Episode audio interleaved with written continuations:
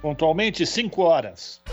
Começa agora Jornal Brasil Atual, edição da tarde. Produção em parceria com Brasil de Fato. As notícias que os outros não dão. Movimentos populares, política, direitos humanos, economia, mundo do trabalho, cultura e prestação de serviço. Jornal Brasil Atual. Edição da tarde. Olá, hoje é sexta-feira, sextou, minha gente, dia 25 de março. Sou Rafael Garcia, junto com a Larissa Borer, na apresentação de mais uma edição do Jornal Brasil Atual. E estas são as manchetes de hoje. Pesquisa IPESP mostra Lula consolidado na primeira posição com 44% das intenções de voto na corrida pela presidência da República. O atual presidente Jair Bolsonaro parou de crescer e estagnou com 26% dos votos. No dia em que o programa Minha Casa Minha Vida completa 13 anos, o MTST recebe Lula em uma antiga ocupação que abriga dois condomínios com simbólicos nomes de Pinheirinho e Santo Dias. Acompanhado de Guilherme Boulos e Fernando Haddad, Lula falou em consertar o país em uma possível vitória nas eleições para a presidência da República. Ministra Carmen Lúcia, do STF, determina a abertura de inquérito criminal sobre o ministro Milton Ribeiro da Educação. A autorização ocorre no mesmo dia em que Bolsonaro defende o ministro nas redes sociais. O Partido dos Trabalhadores, por sua vez, aciona o Tribunal Superior Eleitoral para investigar a conduta de Bolsonaro e Milton Ribeiro pelo suposto favorecimento a pastores na distribuição de verbas públicas. Para o partido, as supostas irregularidades configuram abuso de poder político e econômico que pode levar à ineligibilidade. Levantamento realizado pelo Instituto Patrícia Galvão aponta que no Brasil, 95% das mulheres têm medo de serem vítimas de estupro.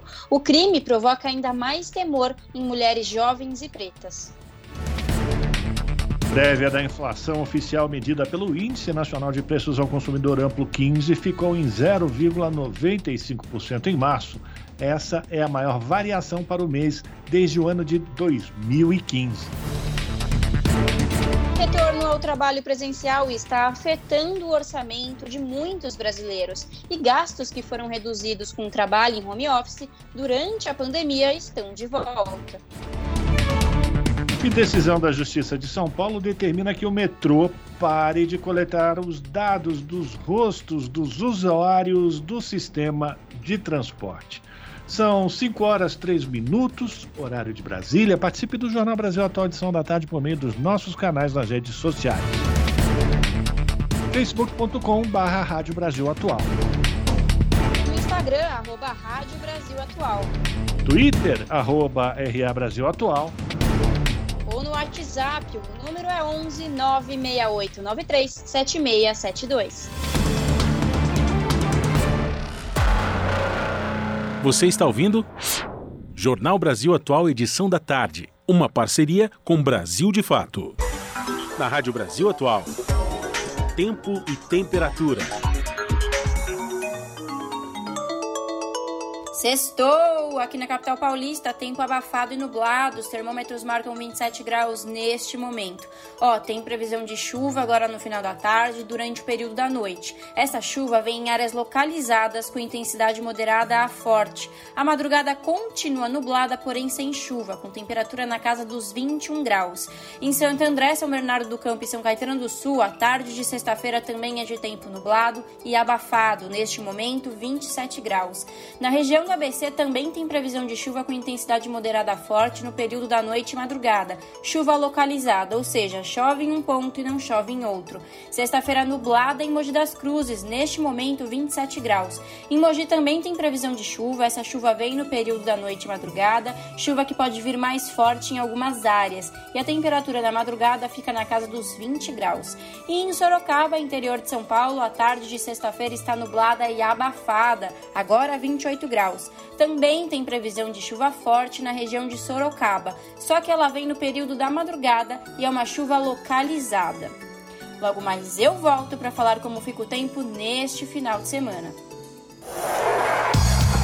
Na Rádio Brasil Atual, Está na hora de dar o serviço.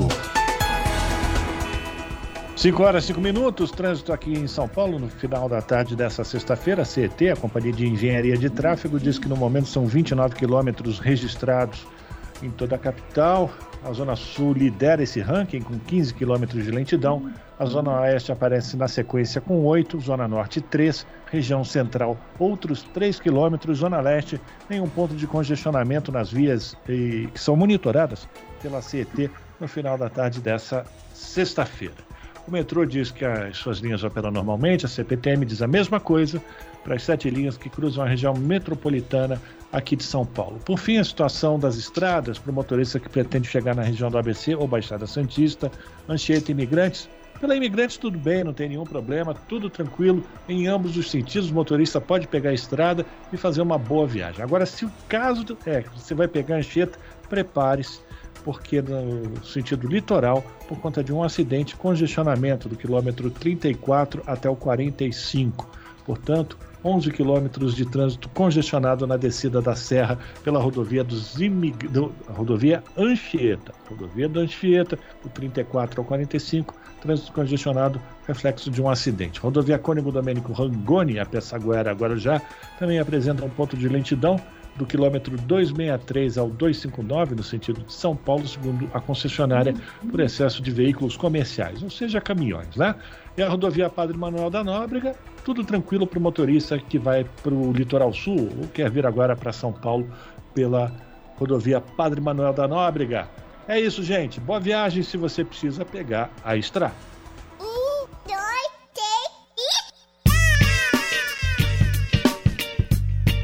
Yeah, rapaziada! Aqui quem fala é o DJ1. Eu estou aqui na Rádio Brasil Atual, 98,9 FM, mandando aquele som da pesada para vocês.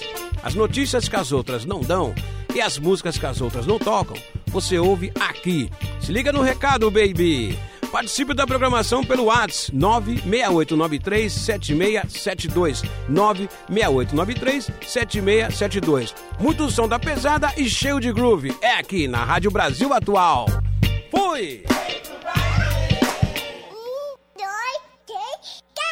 98,9 FM. Uau! Jornal Brasil Atual. Edição da tarde.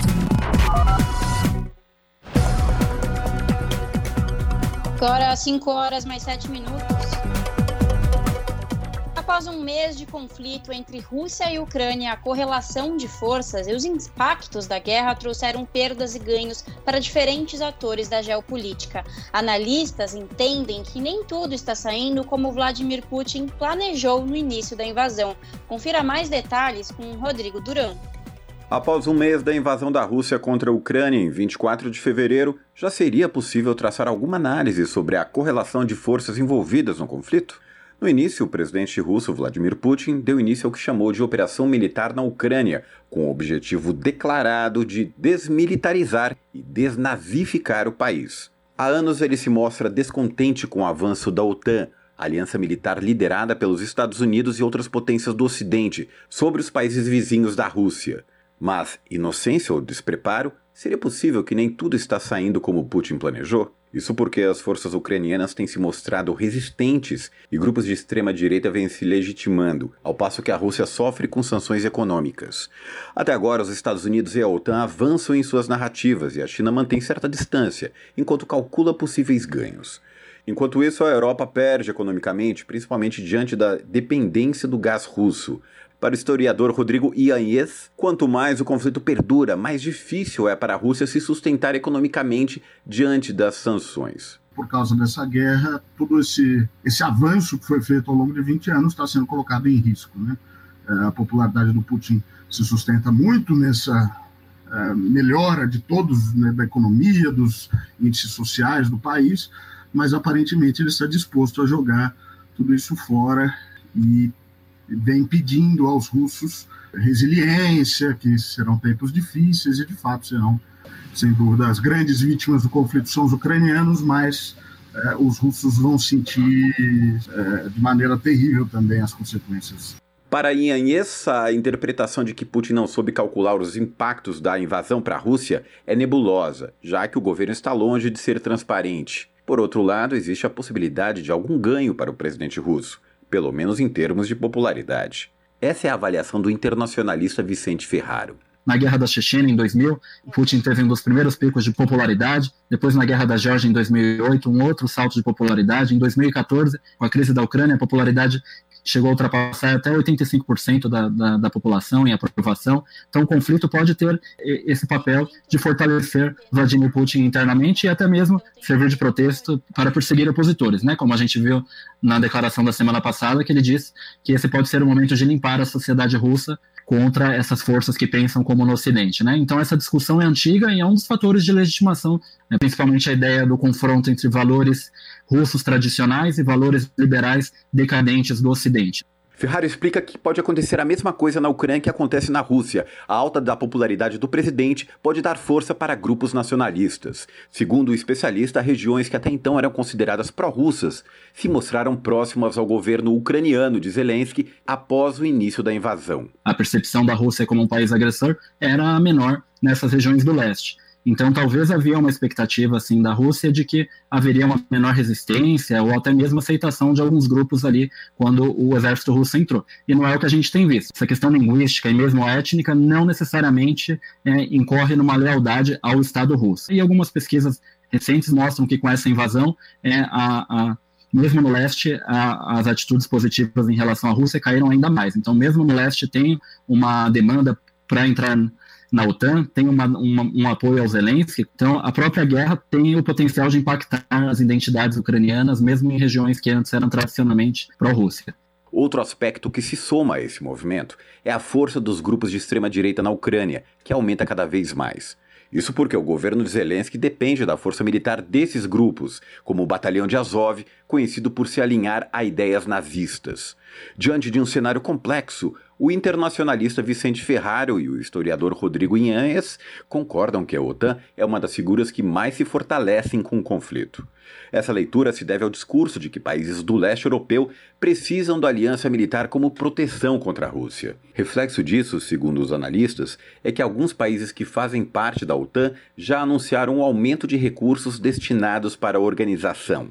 Apesar do fortalecimento da OTAN, eles avaliam que os países europeus tendem a perder economicamente, já que muitos são dependentes do gás russo.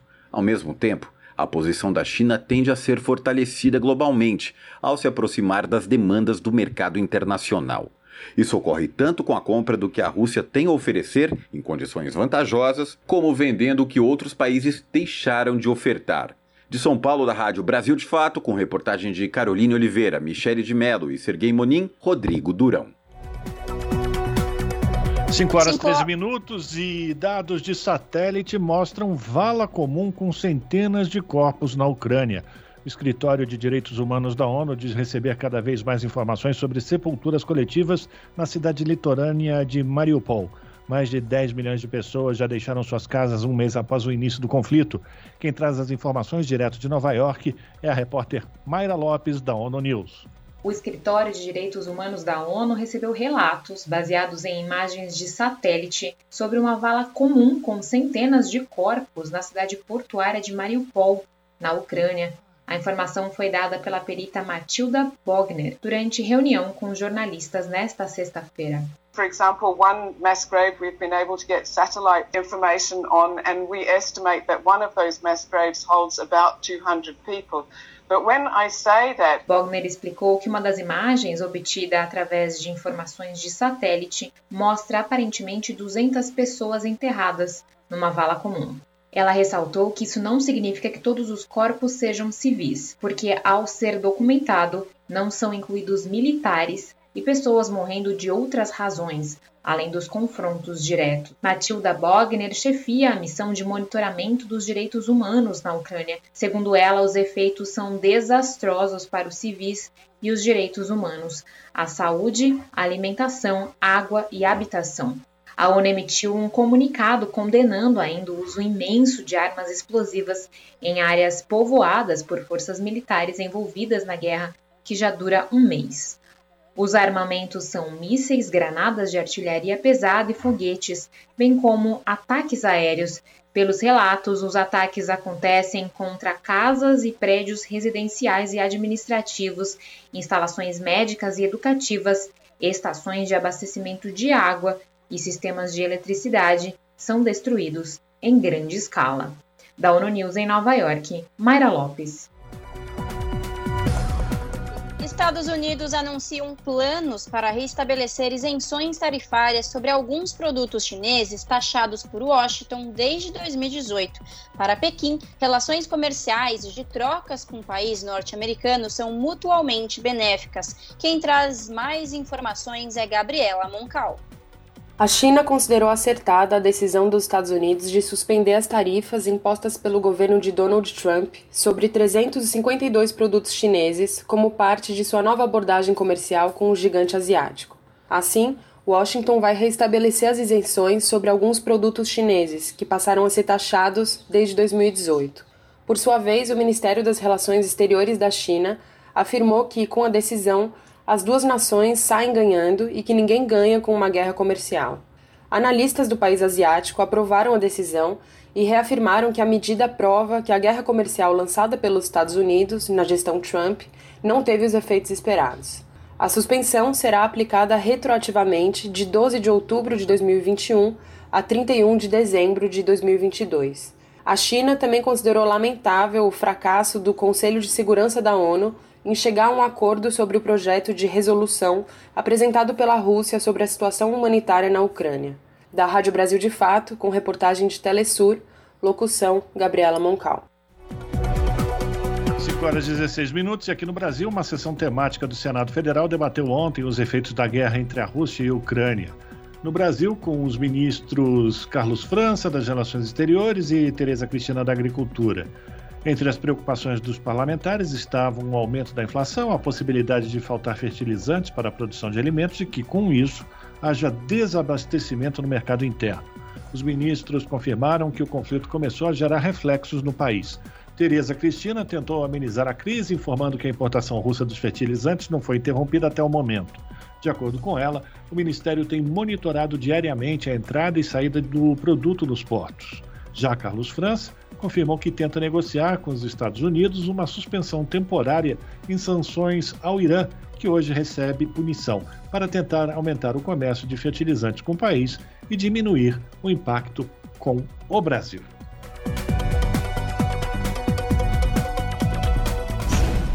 Você está ouvindo? Jornal Brasil Atual, edição da tarde. Uma parceria com Brasil de Fato. 5 horas e 17 minutos.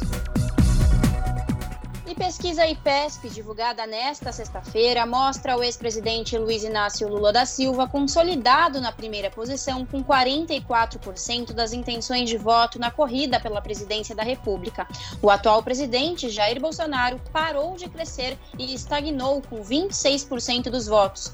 O resultado revela uma interrupção no crescimento das intenções de voto em Bolsonaro, que recuou dois pontos percentuais em relação à última pesquisa realizada no início do mês. Na sequência, aparecem os ex-ministros Sérgio Moro, com 9%, e Ciro Gomes, com 7%. O governador de São Paulo, João Dória, está em quinto lugar, com 2%. Já o atual governador do Rio Grande do Sul, Eduardo Leite, o deputado federal André Janones e a senadora Simone Tebet e Felipe Dávila aparecem empatados com 1%. Os resultados são da pesquisa estimulada do Instituto. Nos cenários de segundo turno monitorados pelo IPESP, Lula venceria todos os adversários por uma diferença superior a 20 pontos percentuais. Em todos os casos, o petista mantém um patamar superior a 50% das indicações de voto. Bolsonaro, por sua vez, só venceria Eduardo Leite.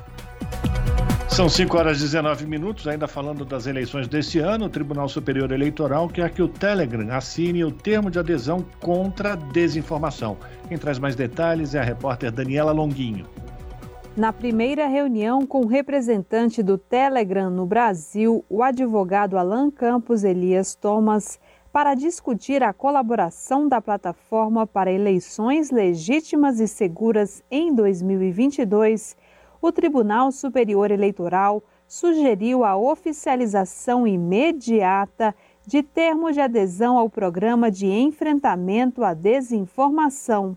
Segundo o comunicado do TSE, o programa foi apresentado ao representante do Telegram, bem como detalhes de como ocorreria a parceria entre as duas instituições, com conteúdo ideal da cooperação e a manutenção dos canais de contato. O objetivo da Justiça Eleitoral é combater fake news relacionadas especialmente ao sistema eletrônico de votação e todas as fases do processo eleitoral, e assim garantir a integridade democrática no Brasil. A assinatura do termo de adesão ao programa por parte do Telegram significa, segundo o TSE, a concretização da parceria para tornar o ambiente digital mais saudável para a sociedade e pela democracia. A Justiça Eleitoral informou também que, inicialmente, o memorando de entendimento pode ser baseado nas garantias que o Telegram já apresentou no processo que se encontra em andamento no Supremo Tribunal Federal.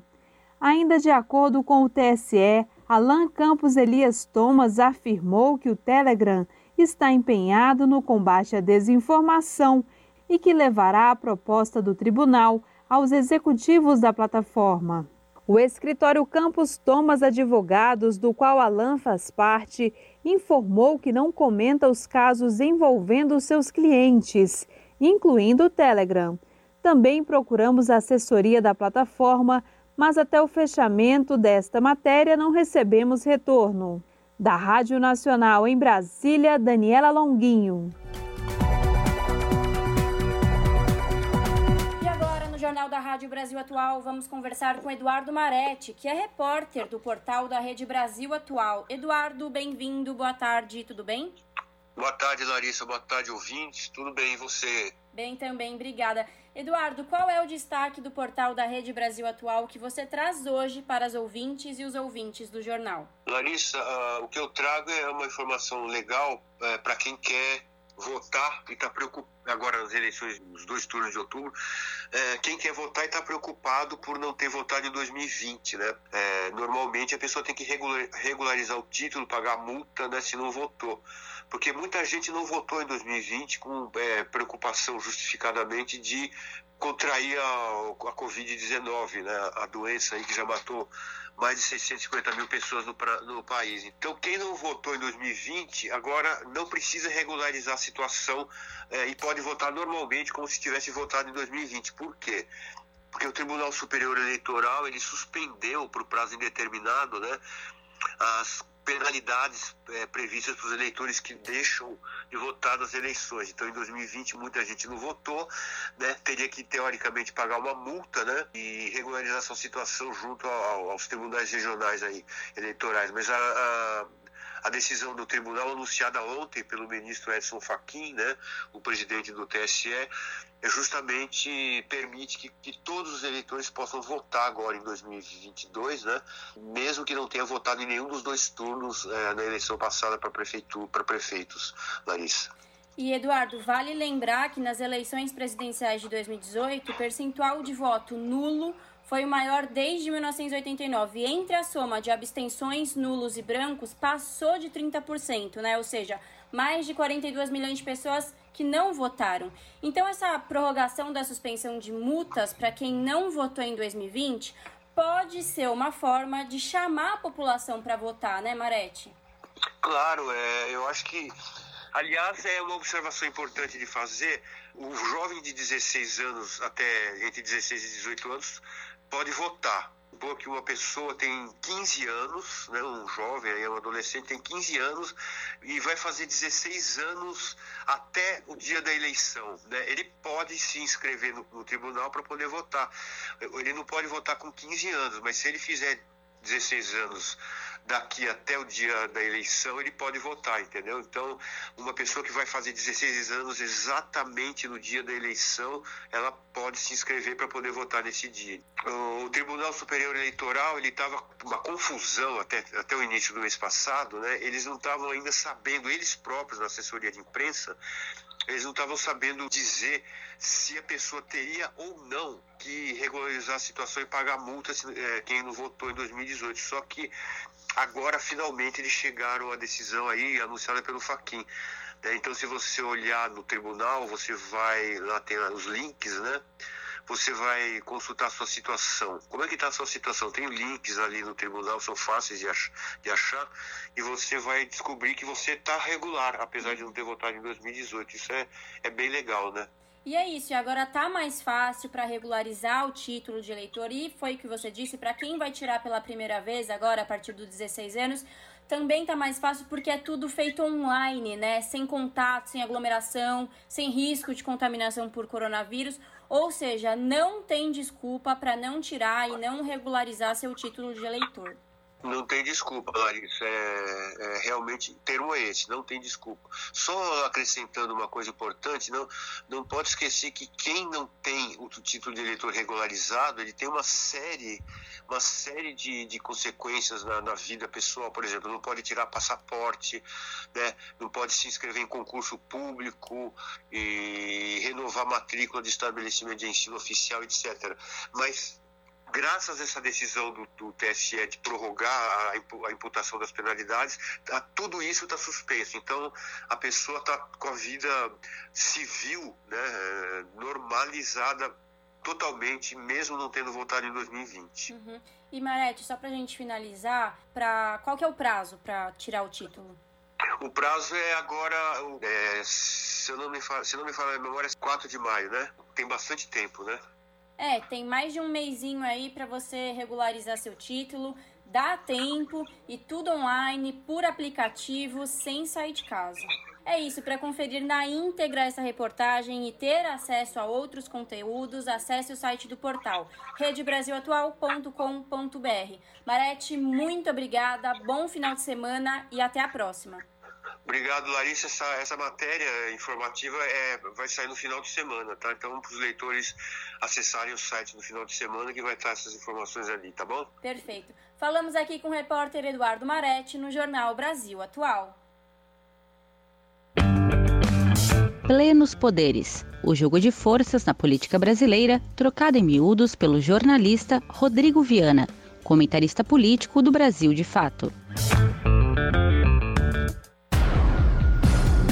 5 horas e 27 minutos. Com muita alegria, a gente recebe mais uma vez aqui no Jornal Brasil Atual Rodrigo Viana. Bem-vindo, Rodrigo. Tudo bem com você?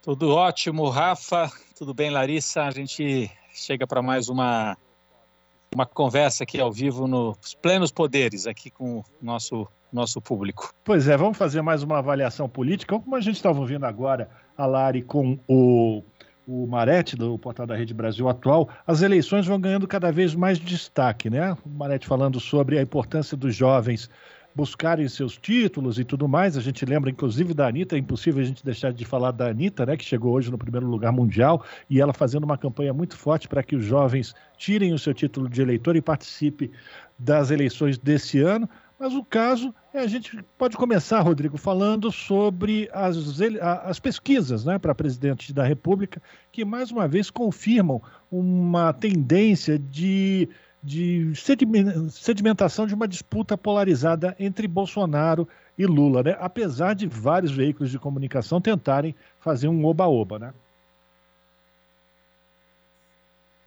Rodrigo?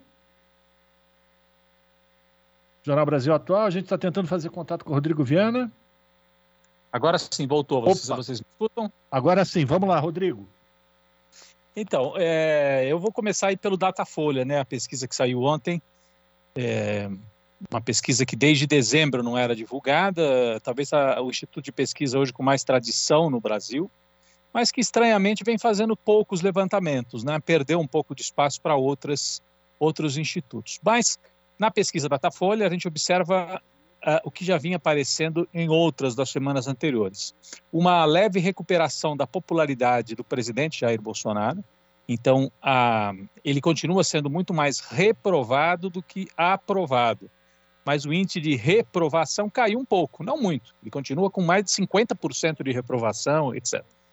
É, essa, essa, essa leve recuperação na popularidade do governo se reflete na pesquisa eleitoral Ainda assim, o ex-presidente Lula tem uma ampla vantagem. Então, a, no Datafolha, 17 pontos de vantagem para o Lula. Então, é muito, né? É, é, muito raro que um, que um presidente em exercício chegue a essa altura do ano eleitoral tão mal avaliado e com tão poucos índices, é, com índice tão baixo na pesquisa eleitoral. Então, o Lula tem 17 pontos de vantagem, mas é preciso registrar que já teve mais. Então, o Bolsonaro está tendo algum fôlego de recuperação. E aonde que aparece esse fôlego, né? Quando a gente pega a segmentação, aparece principalmente naquele público que já era bolsonarista. Os evangélicos, uma parte, né? Não vamos também é, tratar evangélicos como se fosse uma coisa só, né? Tem muitas ramificações e muitas denominações. Mas entre o público evangélico, é, evangélico Bolsonaro se recupera, entre a classe média e a classe de remuneração mais alta. É aí que o Bolsonaro se recupera. A impressão que a gente tem é que é, é, é a volta de um eleitorado conservador que ficou esperando se teria alguma outra alternativa e como o Moro não vai para frente, está voltando para o Bolsonaro.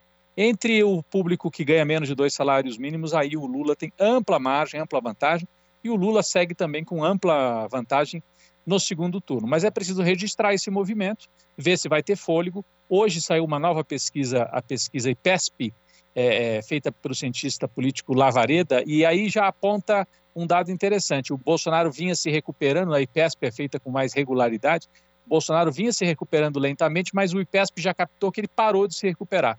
É, por quê? Porque é o aumento dos combustíveis, a inflação. Então, eu tenho a impressão que essa recuperação do Bolsonaro tem fôlego curto, ele tem um teto de uns 30% ali, que dificilmente ele passa disso no primeiro turno, Rafa. Rodrigo, boa tarde. Quem está falando é a Larissa. E ainda, Olá. falando, ainda falando de, de eleições, o Alckmin se filiou ao PSB, né, trazendo essa quase certa união de PT e PSB com a chapa Lula como candidato à presidência e Alckmin a vice. É, Rodrigo, como que você analisa a chegada do Alckmin ao PSB e essa união entre partidos? Olha, é, é algo que já estava cantado desde o ano passado uma articulação que partiu muito aqui de Fernando Haddad e de Márcio França no estado de São Paulo, que tem interlocução com o Geraldo Alckmin. É, é uma tentativa do ex-presidente Lula de agregar um elemento mais conservador à chapa dele. Ah, ele observa que o, os setores aí conservadores tradicionais do Brasil devem se blocar com o Bolsonaro, né?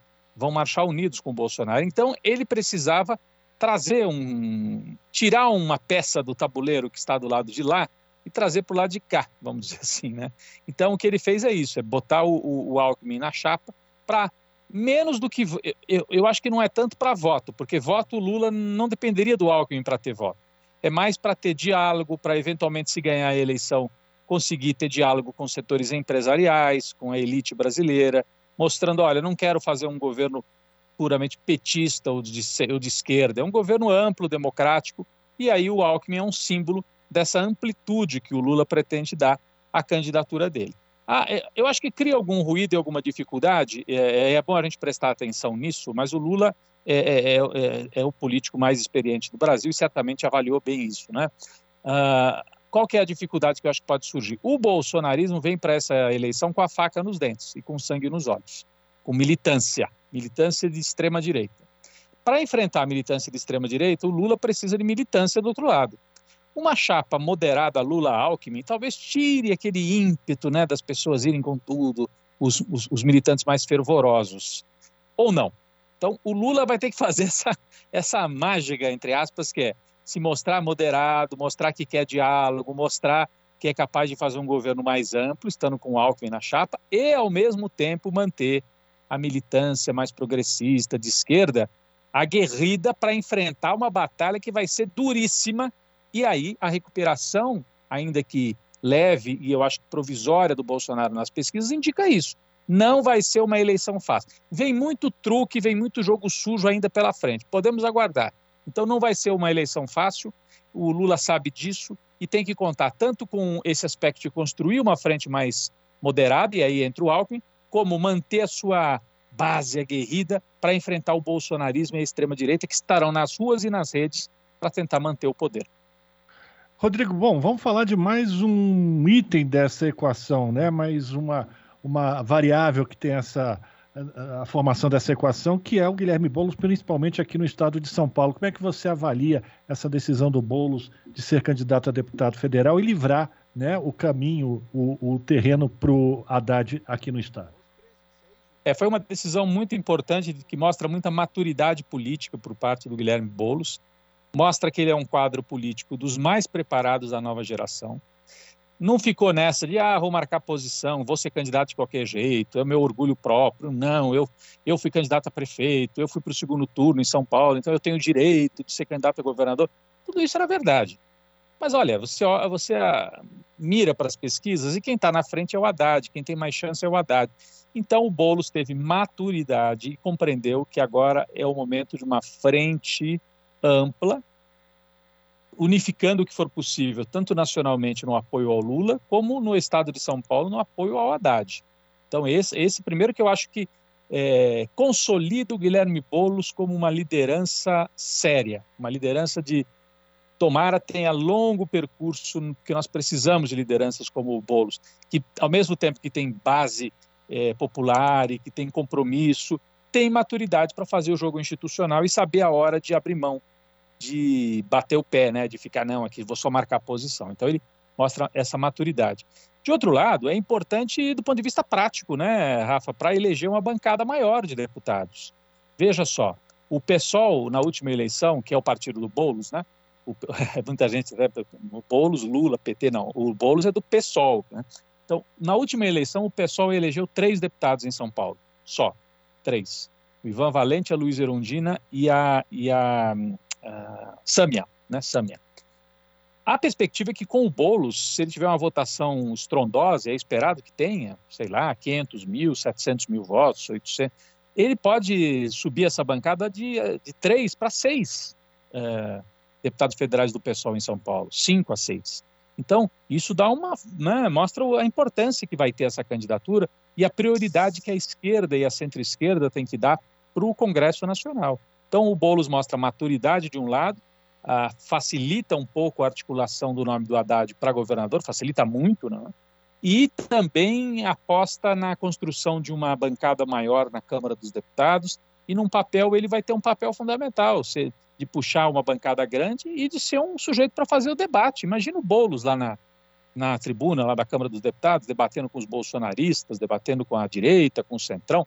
Vai ser um, enfim, um tribuno, né? vai, ter, vai ser alguém para ocupar a tribuna com a experiência e a gente espera uma votação muito importante, né? sendo um símbolo, assim, um puxador de votos, não só do PSOL, mas do campo progressista, do campo democrático e que pretende retomar a democracia no Brasil. Então, eu acho que foi fundamental a atitude aí do Bolos e é, um, é, é uma boa notícia. Eu acho que assim, é, no meio de algumas notícias não tão boas, é uma boa notícia ver o Bolos com esse grau de maturidade, de afirmação política. Agradecer a participação do Rodrigo Viana, que é jornalista, comentarista político do Brasil de Fato, participa sempre às sextas-feiras aqui no Jornal Brasil Atual com a sua coluna Plenos Poderes. Rodrigo, bom final de semana. Sexta-feira que vem, juntos mais uma vez para fazer mais uma análise do panorama político que muda a todo momento aqui no Brasil. Um forte abraço para você. Um abraço, gente. Ótimo fim de semana. Até a sexta-feira que vem. Conversamos com o Rodrigo Viana aqui no Jornal Brasil Atual. Plenos Poderes, o jogo de forças na política brasileira, trocado em miúdos pelo jornalista Rodrigo Viana, comentarista político do Brasil de Fato. Você está ouvindo? Jornal Brasil Atual, edição da tarde. Uma parceria com Brasil de Fato. 5 horas 38 minutos. E a ministra Carmen Lúcia, do STF, determinou nesta quinta-feira a abertura de inquérito criminal sobre o ministro Milton Ribeiro da Educação. A autorização para investigação ocorre no mesmo dia em que o presidente Jair Bolsonaro defendeu o ministro nas redes sociais. Confira na reportagem de Caroline Oliveira. O suposto esquema de corrupção no Ministério da Educação ganhou novos capítulos. Por um lado, a ministra do STF, Carmen Lúcia, autorizou a abertura de inquérito para investigar o ministro Milton Ribeiro. Por outro lado, o presidente Jair Bolsonaro, do PL, saiu em defesa de seu subordinado, afirmando que bota a cara no fogo pelo pastor e chefe da pasta. O capitão reformado ignora as movimentações ao redor do caso. Apesar disso, além do ministro, serão ouvidos pastores Gilmar Santos e Arilton Moura, além de prefeitos que denunciaram os supostos pedidos de propina em troca de verbas. Os pastores seriam os responsáveis por intermediar os negócios a pedido do presidente Bolsonaro. Nas palavras da ministra da STF, a gravidade do quadro descrito é inconteste e não poderia deixar de ser objeto de investigação imediata, aprofundada e elucidativa sobre os fatos e suas consequências. Carmen Lúcia ainda determinou que o Ministério da Educação e a Controladoria Geral da União enviem esclarecimentos sobre o cronograma e os critérios de distribuição de verbas do Fundo Nacional de Desenvolvimento da Educação.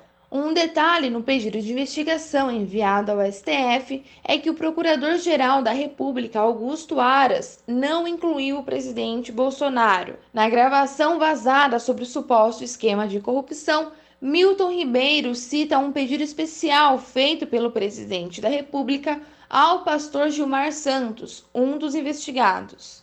Foi um pedido especial que o presidente da República fez para mim sobre a questão do Gilmar. Na quarta-feira, dia 23, Milton Ribeiro, que vinha evitando se pronunciar sobre o caso publicamente, disse que solicitou uma investigação dos pastores Gilmar dos Santos e Arilton Moura, citados no esquema à Controladoria Geral da União. Apesar disso, em outro trecho do áudio, o ministro afirma que atender os amigos do pastor Gilmar é uma das prioridades da pasta da educação. A minha prioridade é atender, primeiro, os municípios que mais precisam e segundo, atender uh, a todos os que são amigos do pastor Gilmar. Pelo menos 10 prefeitos relataram a presença de pastores na intermediação de recurso ou no acesso direto ao ministro da Educação, depois que o esquema foi revelado pela imprensa. De São Paulo, da Rádio Brasil de Fato, Caroline Oliveira. 5 horas e 42 minutos e o Partido dos Trabalhadores acionou o Tribunal Superior Eleitoral para investigar a conduta do Jair Bolsonaro e do ministro da Educação, Milton Ribeiro, pelo suposto favorecimento a pastores na distribuição de verbas públicas. Para o partido, as supostas irregularidades configuram abuso de poder político e econômico que pode levar à inelegibilidade. A representação, assinada pela presidenta da sigla, Gleisi Hoffmann, e pelo líder do partido na Câmara, deputado Reginaldo Lopes, foi apresentada à Justiça Eleitoral nesta quinta-feira.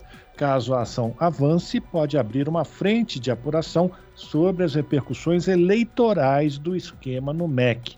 O Partido dos Trabalhadores pede que o Tribunal Superior Eleitoral adote as providências cabíveis contra os dois uma eventual punição pode deixar Bolsonaro e o ministro inelegíveis. E a Sociedade Brasileira para o Progresso da Ciência cobrará de candidatos fim do desmonte do MEC e resgate do ensino público. Entidade que reúne mais de 160 sociedades científicas está elaborando documento com sugestões aos futuros parlamentares e presidente. Confira mais detalhes com Lucas Weber. O desmonte do Ministério da Educação nos últimos anos e o resgate do ensino público devem entrar em pauta nos debates de candidatos e candidatas na corrida para a presidência da República. A SBPC, Sociedade Brasileira para o Progresso da Ciência, promete cobrar esses assuntos durante o pleito eleitoral deste ano. Para tanto, estão sendo organizados seminários temáticos que devem gerar um documento propositivo para o setor da educação. Ao todo, serão 12 encontros. Na quinta-feira, dia 23, foi realizado o segundo seminário, que teve como tema Educação Básica. O momento foi coordenado pela professora Marta Feijó Barroso, da UFRJ, e contextualizado em desafios identificados dos últimos anos. A pergunta que temos que responder é: qual é a educação que queremos como um projeto para o Brasil?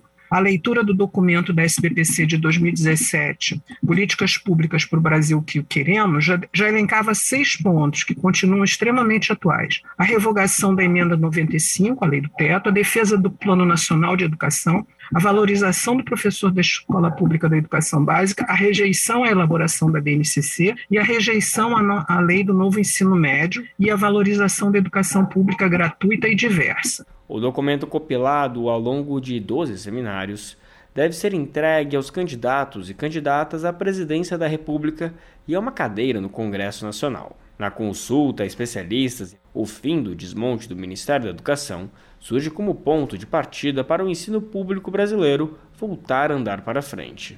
Para eles, não dá para pensar em educação de qualidade para todos, como manda a Constituição, quando há desigualdade aprofundada na pandemia por falta de investimentos em educação remota, por exemplo. Em 2021, 4 milhões de estudantes abandonaram a escola. O professor emérito da UFMG, José Francisco Soares, abordou a questão. O próximo governo terá que dizer: olha, a nossa preocupação com desigualdade é para valer. Não só é para valer, como, portanto, nós vamos defender indicadores que sejam é, é, é, adequados para essa situação. Os convidados defenderam ainda a revogação da Emenda Constitucional 95, o teto de gastos, para reduzir a defasagem do financiamento da educação, conforme determina o Plano Nacional de Educação. O cumprimento do plano, que perde a vigência em 2024, praticamente sem ter entrado em vigor, também foi reivindicado, assim como investimentos em formação e carreira docente e a consolidação de uma educação pública de qualidade para todos, gratuita laica e democrática, inclusive na perspectiva curricular e de gestão. Da Rádio Brasil de Fato, com reportagem da redação da Rede Brasil Atual, locução Lucas Weber. 5 horas e 46 minutos e o movimento dos trabalhadores rurais sem terra protestou em Brasília contra os pastores lobistas, contra o presidente Jair Bolsonaro e o ministro Milton Ribeiro. Em comunicado, o movimento afirma que o caso que ficou conhecido como o Bolsolão do MEC evidencia como a educação se tornou um balcão de negócios voltado a atender os interesses escusos do governo. Quem vai trazer informações direto do Distrito Federal é o repórter Paulo Motorim.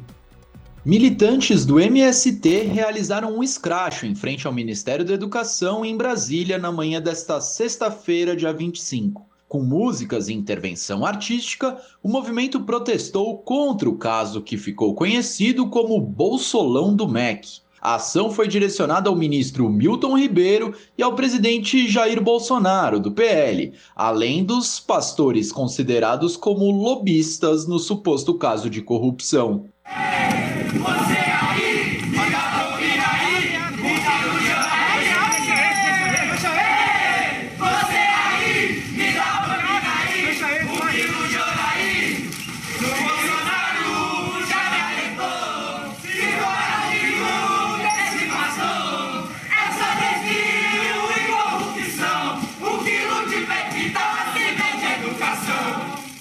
Em comunicado, o movimento considerou que o caso evidencia como o Ministério da Educação se tornou um balcão de negócios, voltado a atender os interesses escusos do governo. O movimento dos trabalhadores rurais sem terra lembrou que diversas políticas públicas estão sendo desmontadas, a exemplo do Pronera, o Programa Nacional de Educação da Reforma Agrária. Enquanto isso, o caso envolvendo a pasta da educação ganhou novos capítulos. Por um lado, a ministra do STF, Carmen Lúcia, autorizou a abertura de inquérito para investigar o ministro Milton Ribeiro. Por outro lado, o presidente Jair Bolsonaro, do PL, saiu em defesa de seu subordinado, afirmando que bota a cara no fogo pelo pastor e chefe da pasta. Pelo menos 10 prefeitos relataram a presença de pastores na intermediação de recursos ou no acesso direto ao ministro da Educação, depois que o esquema foi revelado pela imprensa. De Brasília, da Rádio Brasil de Fato, Paulo Motorim. 5 horas 48 minutos.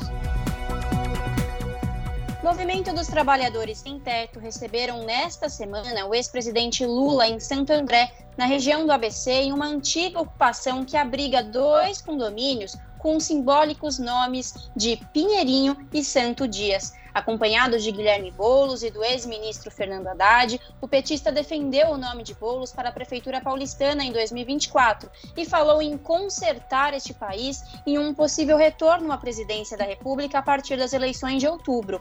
Lula também voltou a chamar a atenção para a importância da votação para deputados e senadores e pediu cuidado com as fake news no processo eleitoral deste ano. Os condomínios visitados pelo ex-presidente se originaram de ocupação em 2012 no bairro Jardim do Estádio, na divisa com São Bernardo do Campo. Segundo a assessoria do ex-presidente, foi a maior obra financiada pelo programa Minha Casa Minha Vida, que completa 13 anos nesta sexta-feira. 5 horas e 50 minutos e o pré-candidato a deputado federal, Guilherme Boulos, foi o convidado de ontem no programa Entrevistas, comandado pelo Juca Kfouri. Professor e coordenador do MTST e da Frente Povo Sem Medo, Boulos anunciou nessa semana sua desistência pelo governo de São Paulo para disputar a cadeira na Câmara Federal. Durante a conversa com o Juca, ele explicou o que motivou a mudar os planos nestas eleições. Vamos conferir as informações com a Júlia Pereira.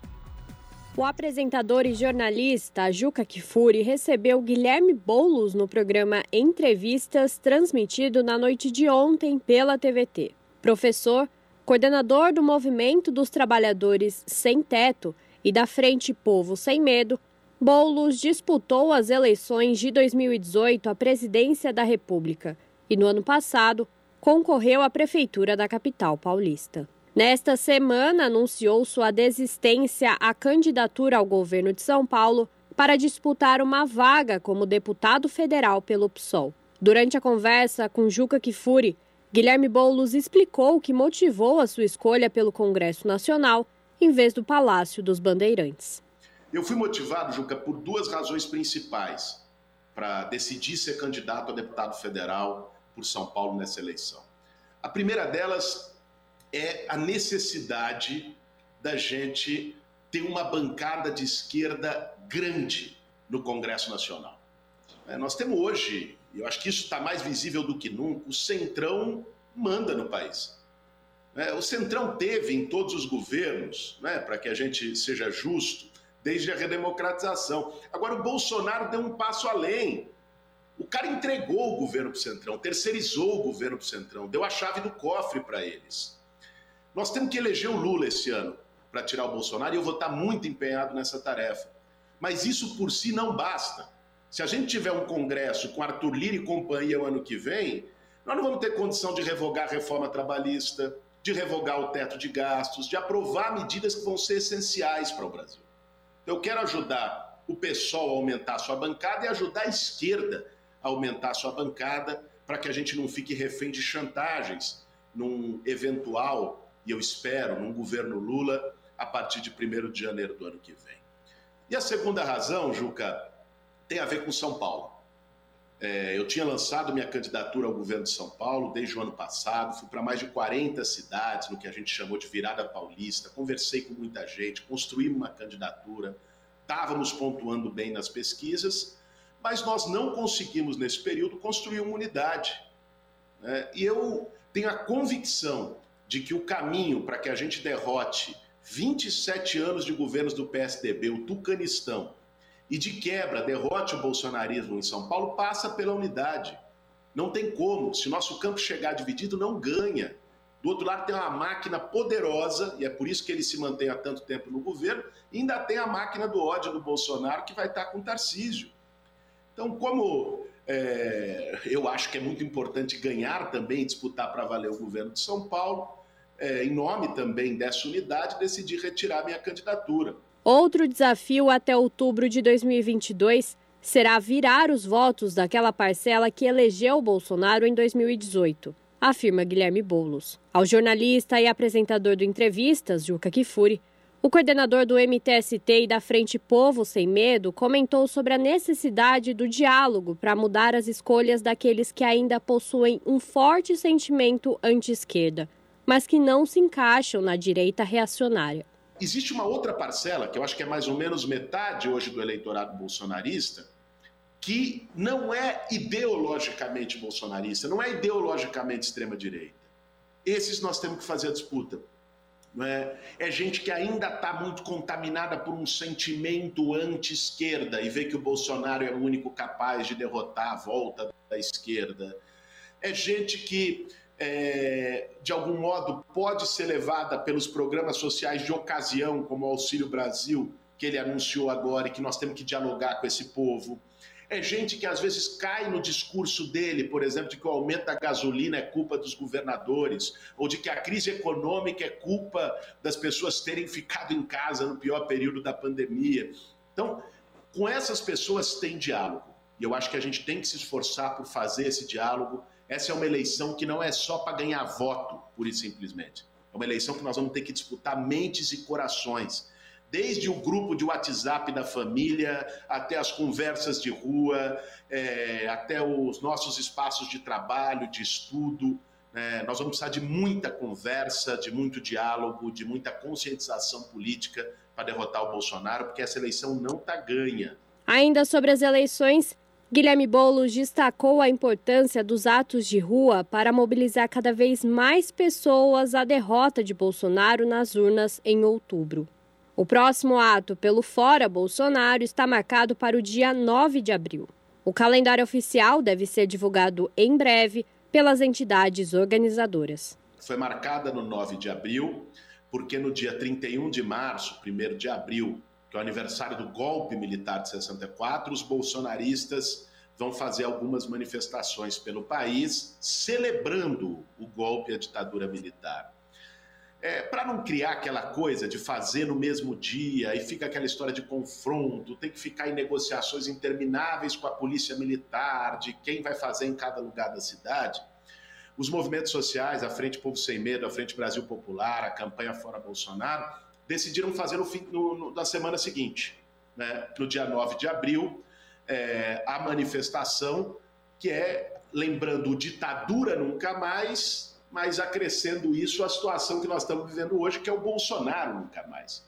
Então, acho que vai ser uma oportunidade para a gente colocar a tragédia que é esse governo, o risco autoritário que esse governo tem, as suas tentativas golpistas, as suas inclinações golpistas, inclusive de tentar melar as eleições desse ano, e da gente, ao mesmo tempo, deixar claro que não vamos sair das ruas. A mobilização de rua é essencial para fazer a disputa que nós vamos fazer esse ano. Eu aproveito aqui a oportunidade no nosso programa para convocar todo mundo. Muito em breve vai ser divulgado nas redes sociais, em todas as capitais brasileiras e nas grandes cidades do país, os locais de concentração, os horários de concentração. Dia 9 de abril é dia de ir para a rua contra Bolsonaro. O Entrevistas com Juca Kifuri vai ao ar às quintas-feiras, às 21h30, na TVT. É possível rever os programas anteriores no canal do YouTube da Rede TVT. Agora, 5 horas mais 57 minutos. O metrô de São Paulo vai ter que parar de coletar dados dos rostos dos usuários do sistema de transporte. A determinação vem de uma decisão da Justiça. As informações com a repórter Eliane Gonçalves. O metrô de São Paulo vai ter que parar de coletar dados dos rostos dos usuários do sistema de transporte. A determinação vem de uma decisão da Justiça. A juíza Cynthia Tom, da Sexta Vara de Fazenda Pública de São Paulo, determinou a suspensão do sistema de reconhecimento facial que tinha sido implantado no transporte público, com a justificativa de monitorar os usuários para garantir a segurança. A ação civil pública foi aberta em março, pedindo a suspensão da coleta de dados biométricos sem o consentimento dos usuários. A ação foi proposta pelas Defensorias Públicas do Estado e da União, o Instituto de Defesa do Consumidor, o IDEC, o coletivo Intervozes, a ONG Artigo 19 e o coletivo de Advocacia em Direitos Humanos. O argumento é que a medida desrespeitava a Lei Geral de Proteção de Dados, o Estatuto da Criança e do Adolescente, a Constituição Federal e o Código de Defesa do Consumidor. Para a assessora do Centro de Referência Legal da Artigo 19, Raquel da Cruz Lima, a forma como o sistema foi instalado é completamente ilegal. Existe hoje um reconhecimento constitucional né, desse direito à privacidade dos seus dados pessoais e isso exigiria que qualquer tipo de sistema que faça o reconhecimento, né, que faça a captação desses dados pessoais e tratamento, tem um conjunto de salvaguardas para proteger os direitos individuais, né, de privacidade de proteção desses dados. Para ela, As pessoas precisariam concordar com esse tipo de coleta de informações pessoais Além disso, a medida viola a privacidade das pessoas e expõe os usuários a possíveis monitoramentos que podem cercear a liberdade de expressão e pode prejudicar principalmente as pessoas não brancas. Existe um fenômeno que a gente chama né, de racismo algorítmico, que é o reflexo de como são pessoas brancas, né, de países de elite, geralmente homens, que produzem esses sistemas tecnológicos e que reproduzem esses vieses que existem na sociedade de racismo e de discriminação. Então, sim, a gente também se preocupa que, se existindo um sistema de reconhecimento facial, as pessoas mais prejudicadas por eles também seriam pessoas negras, pessoas trans e pessoas não binárias. Em nota, o metrô diz que o novo sistema de monitoramento obedece à Lei Geral de Proteção de Dados. Também diz que ainda não foi intimado da decisão, mas que, quando isso acontecer, vai entrar com recurso. As primeiras câmeras do sistema de reconhecimento facial foram instaladas em junho do ano passado. Foram 91 câmeras em 13 estações. O projeto previa a instalação de outras 5.800 câmeras em todas as estações. A ação também pede o pagamento de uma indenização de 42 milhões e 800 mil reais por danos morais coletivos. Mas como a decisão, por enquanto, é liminar, o metrô ainda não está sujeito ao pagamento da indenização. Da Rádio Nacional em São Paulo, Eliane Gonçalves. Rádio Brasil Atual. Para sugestões e comentários, entre em contato conosco por e-mail redação@jornalbrasilatual.com.br ou WhatsApp DDD 11 96893 7672. Acompanhe a nossa programação também pelo site redebrasilatual.com.br.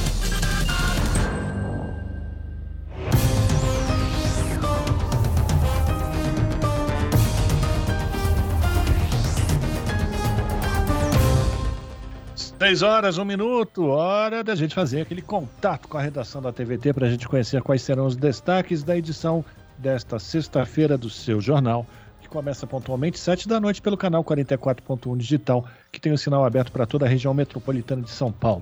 Quem vai trazer os destaques da edição desta sexta-feira é o apresentador Jô Miyagi. Olá, Jô, boa noite. Diga aí os destaques de hoje. Olá, Rafa, Lari e ouvintes. Hoje foi realizada em 80 países a chamada Greve Global pelo Clima.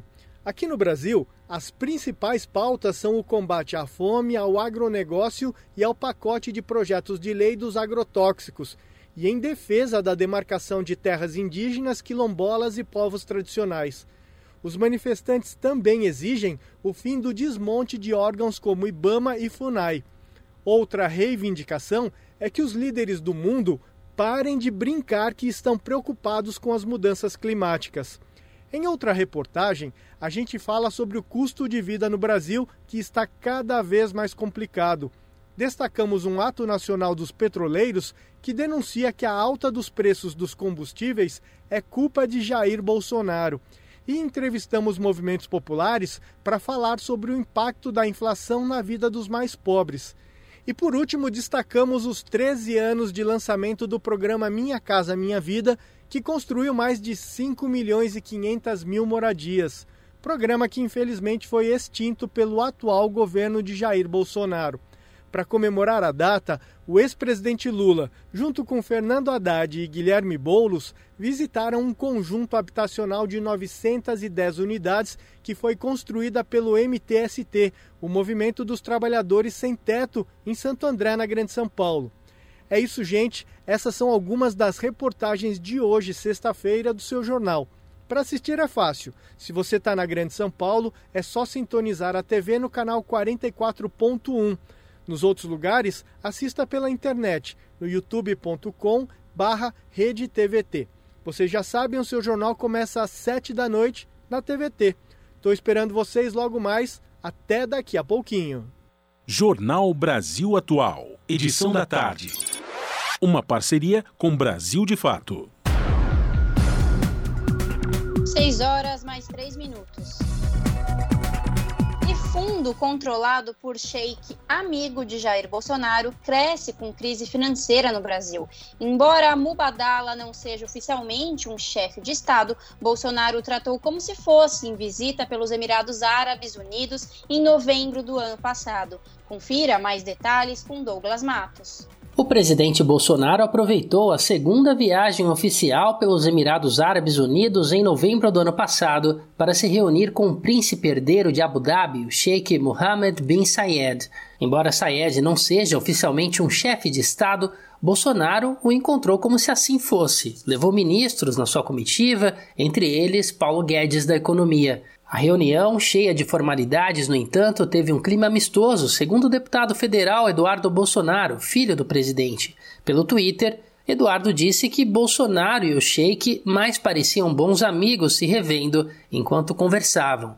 O deputado citou o fundo Mubadala, que tem sede nos Emirados Árabes e do qual o Sheikh Zayed é o presidente. O Mubadala é o fundo soberano de Abu Dhabi. A aquisição mais relevante do grupo no Brasil, no entanto, foi a da refinaria Landulfo Alves, a RLAN, na Bahia, concluída também em novembro de 2021. O Mubadala mudou o nome da planta para a refinaria de Mataripe, criou uma empresa para gerir o local, a Acelen, e passou a praticar reajustes sucessivos no preço dos combustíveis, fazendo com que a gasolina da Bahia passasse a ser uma das mais caras do país, segundo a Agência Nacional do Petróleo.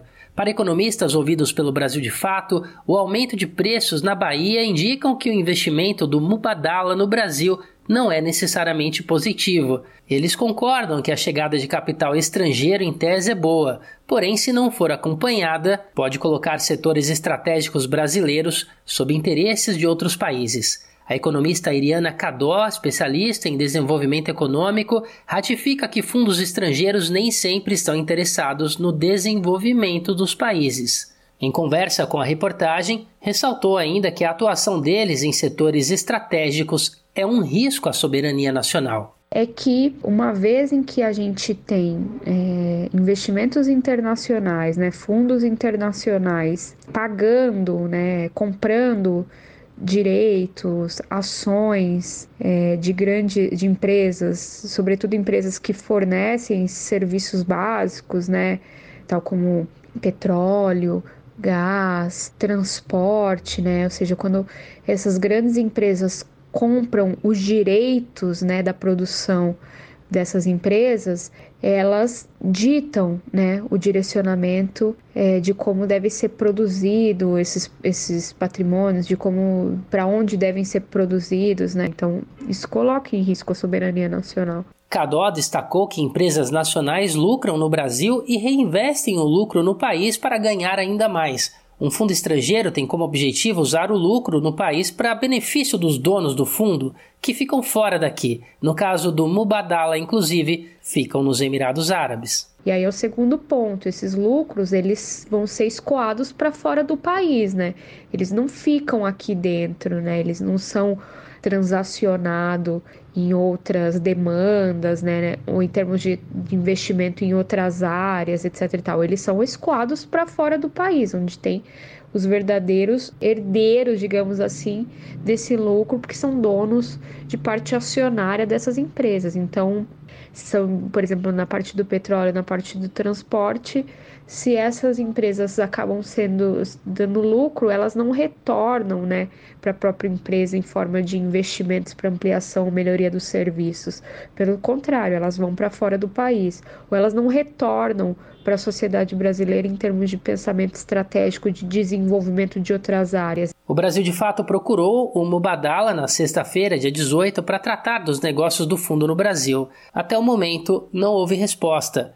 A Acelen, empresa do grupo que controla a antiga RLAN, já informou por várias vezes que vende combustíveis com preços baseados no custo do petróleo, do dólar e de condições contratuais firmadas com clientes. De São Paulo, da Rádio Brasil de Fato, com reportagem de Vinícius Kochinski. Locução: Douglas Matos. Agora, 6 horas, 8 minutos, a gente muda de assunto porque no Brasil 95% das mulheres têm medo de serem vítimas de estupro, crime que provoca ainda mais temor entre as mulheres jovens e preta e pretas. Isso é o que revela o levantamento elaborado pelo Instituto Patrícia Galvão e Instituto Locomotiva e que foi divulgado hoje. Quem vai trazer detalhes dessas pesquisas ou dessa pesquisa é a repórter Letícia Bond. Vamos acompanhar.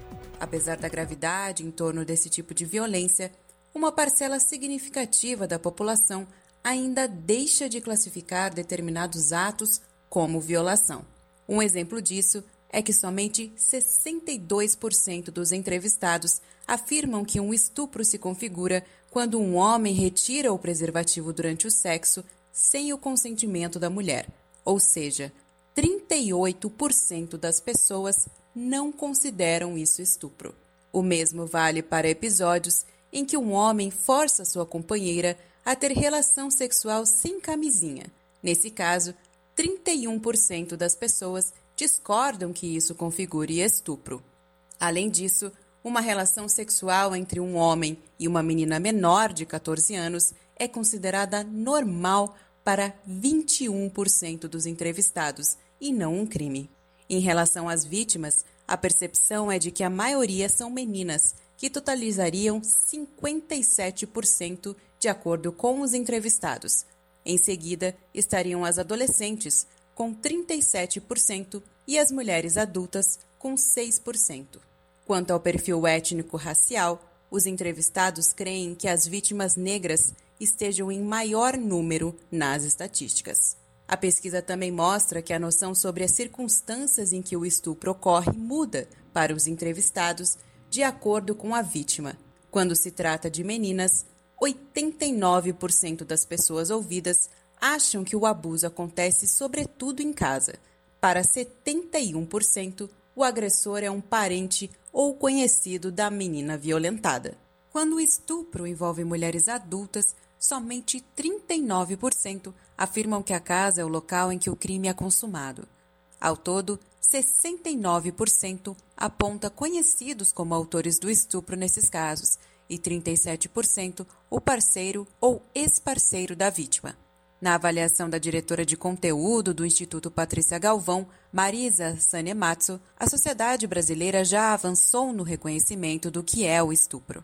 Hoje, as pessoas sabem que o perigo do estupro está menos em um desconhecido na rua, né? E muito mais nas relações pessoais, familiares, afetivas. Marisa, porém, chama a atenção para outro aspecto central meninas aparecem mais como, vamos dizer, entre aspas, vítimas inocentes, né? Quando, em relação às mulheres adultas, né, a pesquisa mostrou que, em alguns casos, as pessoas têm dificuldade em considerar né, como elemento básico né, para dizer o que é estupro e o que não é estupro, o consentimento. No total, 83% concorda que o estupro é sempre culpa total do estuprador, independentemente de como a mulher se veste ou se comporta. Para o levantamento foram coletadas as respostas de 2 mil pessoas com 16 anos ou mais pela internet entre 27 de janeiro e 4 de fevereiro deste ano. Da Rádio Nacional em São Paulo, Letícia Bond. 18 horas e 12 minutos. Incerto sobre reeleição, Bolsonaro apressa boiadas antiambientais no Congresso, segundo o Observatório do Clima. Ruralistas aproveitam apoio do Executivo e do Legislativo e tentam facilitar grilagem, mineração e o uso de agrotóxicos. Quem traz mais informações é Douglas Matos. Há nove meses para o término do mandato, Jair Bolsonaro, do PL, promove uma corrida antiambiental aliada ao Congresso. Estão em tramitação projetos de lei com o poder de fragilizar ainda mais a política para o setor por meio de um desmonte que já vem gerando recordes de desmatamento nos biomas brasileiros. Na reta final da presidência, o lobby ruralista vê a última oportunidade de favorecer a grilagem, afrouxar o licenciamento ambiental e liberar ainda mais o uso de agrotóxicos, além de abrir terras indígenas ao agronegócio e à mineração projetos que já estavam na agenda legislativa prioritária do governo federal, anunciada em fevereiro. O PL 191-2020, por exemplo, é considerado inconstitucional pelo Ministério Público e foi impulsionado por Bolsonaro com a justificativa do conflito na Ucrânia, que ameaça a importação de fertilizantes agrícolas. A iniciativa autoriza a mineração e construção de hidrelétricas em terras indígenas, inclusive onde há grupos isolados, bem como legaliza garimpos. Já o PL 490-2007 institui via legislativo um critério temporal elaborado por ruralistas para definir quais indígenas podem ou não ter direito à terra. Transfere ainda a competência de demarcar terras indígenas do executivo para o legislativo. Há ainda o pacote do veneno. O PL 6299 de 2022 tramita no Senado e flexibiliza ainda mais a aprovação e o uso de agrotóxicos no país, transferindo do IBAMA e da Anvisa para o Ministério da Agricultura a competência de liberar novos produtos e viabilizando a entrada de substâncias cancerígenas. Outra proposta criticada por ambientalistas e movimentos sociais é o PL 510 de 2021, que dá anistia e cria mecanismos que estimulam a continuidade de invasões de terras públicas e do desmatamento. A grilagem é o principal motor da devastação ambiental e, segundo o Observatório do Clima, é responsável por 46% de todas as emissões brasileiras de gases do efeito estufa. Entre as boiadas, ainda há o projeto 2159 de 2021, é o antigo PL 3729 de 2004, que também tramita no Senado e torna o licenciamento ambiental uma exceção em vez de regra, e também expande a lista de atividades que não precisam de autorização prévia. Sob Bolsonaro, ambientalistas e pesquisadores dizem que não é exagero classificar o mandato como o período de maior retrocesso ambiental da história do Brasil. Por outro lado, o Congresso enfrenta a pressão da sociedade, incluindo os povos indígenas, afetados em cheio pela agenda legislativa do governo federal. O Ato pela Terra, por exemplo, convocado pelo cantor e compositor Caetano Veloso, reuniu milhares de manifestantes em frente ao Congresso Nacional contra o pacote da destruição que tramita no Legislativo. A partir de 4 de abril, indígenas de todo o país vão à capital federal no 18º acampamento Terra Livre, tradicional mobilização dos povos originários brasileiros. A APIB, Articulação dos Povos Indígenas do Brasil, prevê a participação de 8 mil indígenas da Rádio Brasil de Fato, com reportagem de Murilo Pajola em Lábrea, no Amazonas. Locução: Douglas Matos. Custo de vida, emprego e desemprego, cesta básica, tarifas públicas, salário mínimo. Agora, na Brasil Atual, a análise do DIEESE. No Jornal Brasil Atual, a participação de Fausto Augusto Júnior, diretor técnico do DIEESE. Hoje, o Fausto explica como o governo federal vai lucrar com a valorização do preço do barril do petróleo no mercado internacional. De acordo com os cálculos dos economistas, o governo terá um reforço no caixa de mais de 37 bilhões de reais em 2022 por conta dessa valorização. Fausto, é com você. Esse é um fenômeno interessante e preocupante, né? quando a gente olha como o Estado brasileiro vai se apropriando dos ganhos da própria inflação. Isso não acontece só no preço dos combustíveis, isso aconteceu na inflação em geral, uma vez que boa parte dos impostos arrecadados, em especial da União, mas também estados e municípios, acontece a partir de uma base de consumo. Ou seja, conforme as pessoas vão consumindo, os impostos vão sendo arrecadados. Isso é uma, uma distorção do nosso sistema tributário, que em vez de né, arrecadar sobre a renda, ele arrecada sobre cada produto que a gente consome. Como a inflação ela altera o preço do produto, o imposto, que é um percentual sobre esse determinado produto, ele acaba incidindo sobre esse novo preço que foi elevado.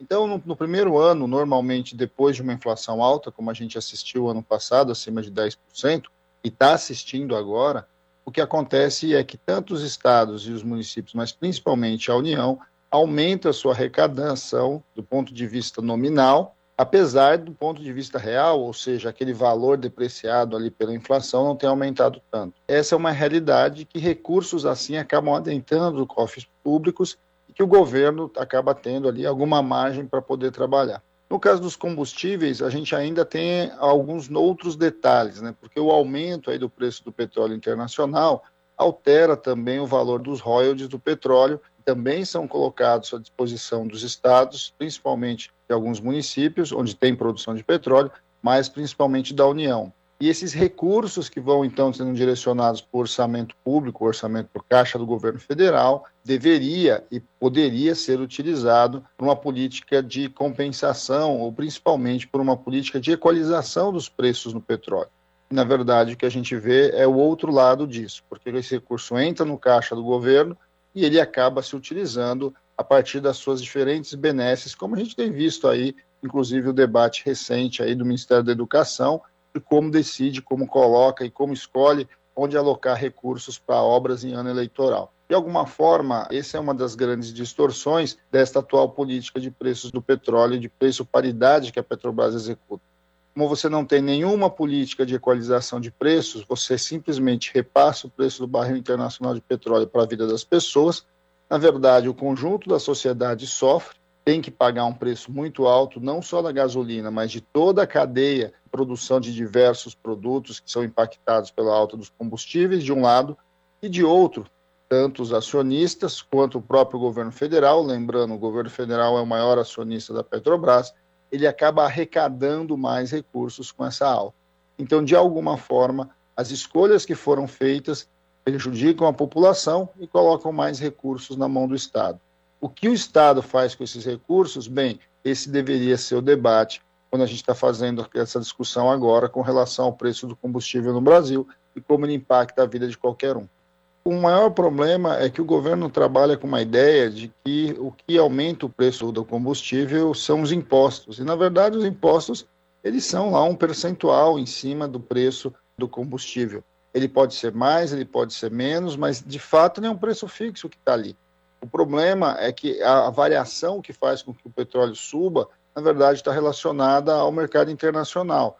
E o mercado internacional, atualmente, vamos lembrar que nós estamos no meio de uma guerra na Europa, está bastante volúvel, ou seja, o preço do barril médio do petróleo está subindo bastante. Como a Petrobras executa de fato esse preço e repassa ele quase imediatamente para a população, este impacto é sentido diretamente. Então, mesmo que, no primeiro momento, você retirando uma parte dos impostos sobre o combustível, você possa segurar durante um mês a variação dessa elevação de preço, na prática, isso é corroído rapidamente pela elevação seguinte. E vamos lembrar também, quando a gente trabalha com política de desoneração, não é garantido que o desconto que se tem do imposto lá na, na execução do próprio Estado chegue ao consumidor nem todos os setores a gente assiste isso. A gente já viu isso nas desonerações que a gente teve sobre materiais de construção civil, sobre automóveis e assim sucessivamente.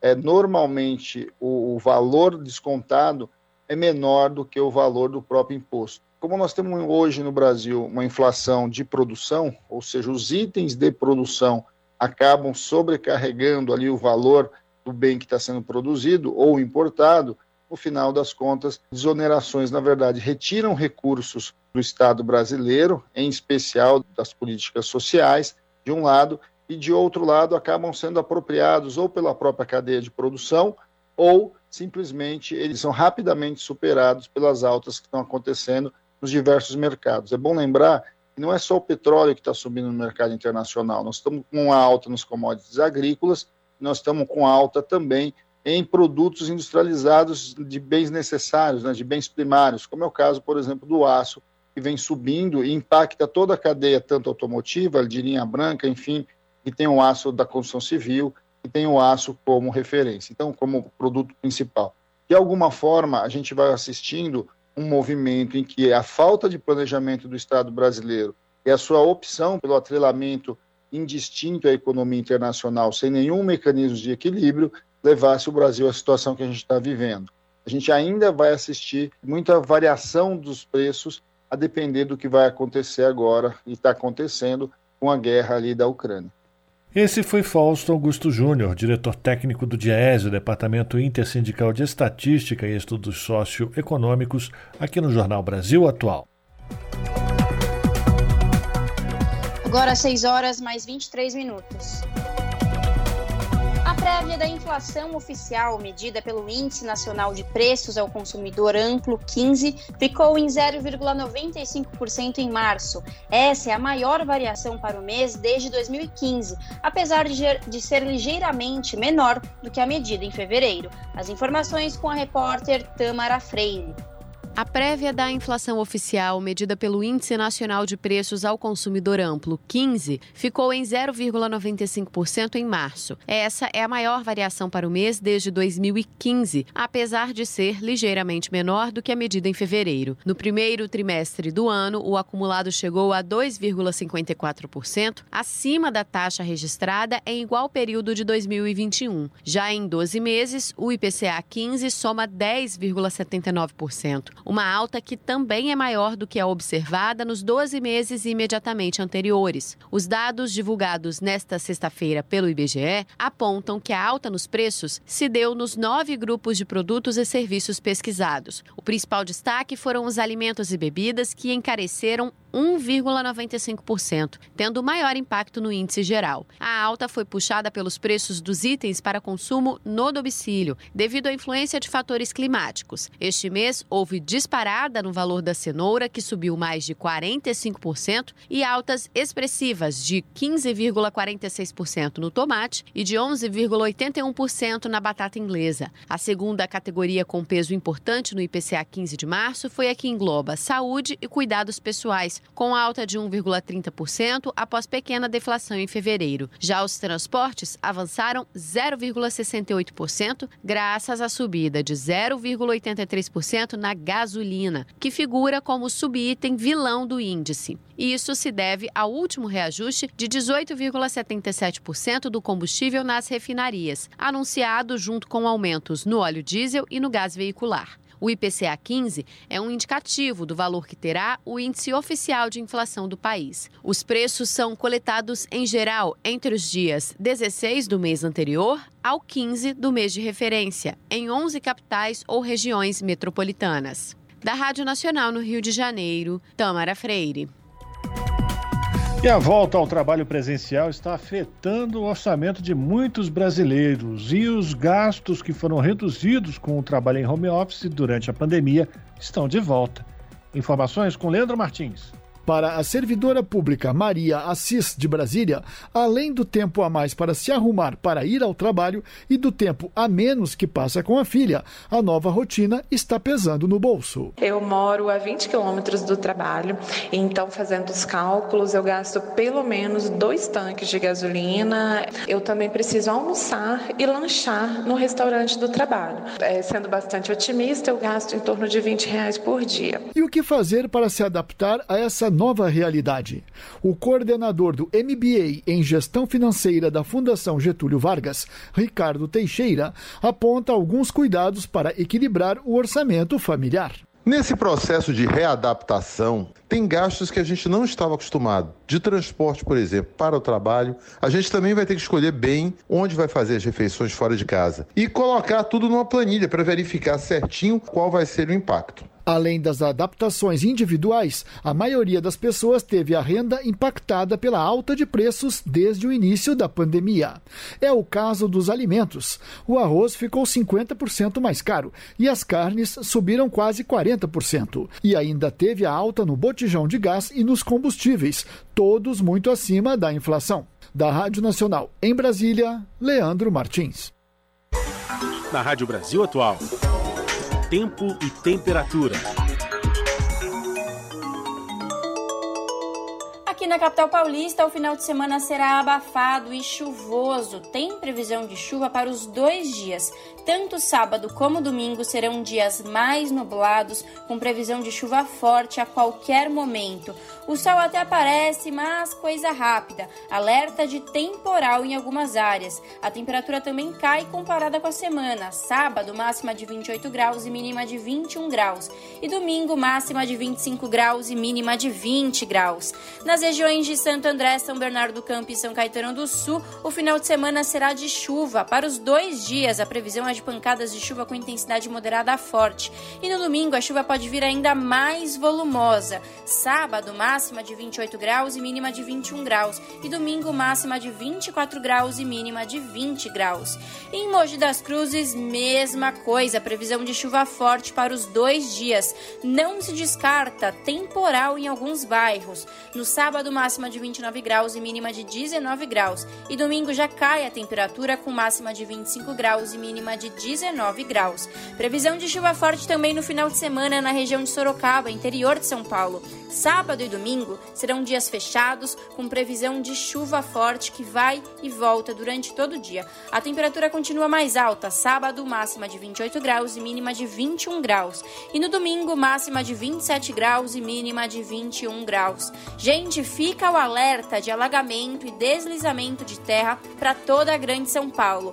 Alerta redobrado para áreas que já sofreram com as fortes chuvas neste ano. E não se esqueçam, a pandemia não acabou. Evite aglomerações. Bom final de semana a todos. Larissa Borer, Rádio Brasil Atual. E com o recado da Larissa, a gente termina mais essa edição do Jornal Brasil Atual, que teve trabalhos técnicos dele, Fábio Balbini. Na produção, a Letícia Holanda e a Juliana Almeida. Na apresentação, além deste idoso que vos fala, Rafael Garcia, a jovem Larissa Borer. Vocês ficam agora com o papo com Zé Trajano, na sequência pela TVT, tem o seu jornal. A gente volta na segunda-feira, a partir das 5 da tarde. A todos um bom final de semana. Se cuidem. Até lá.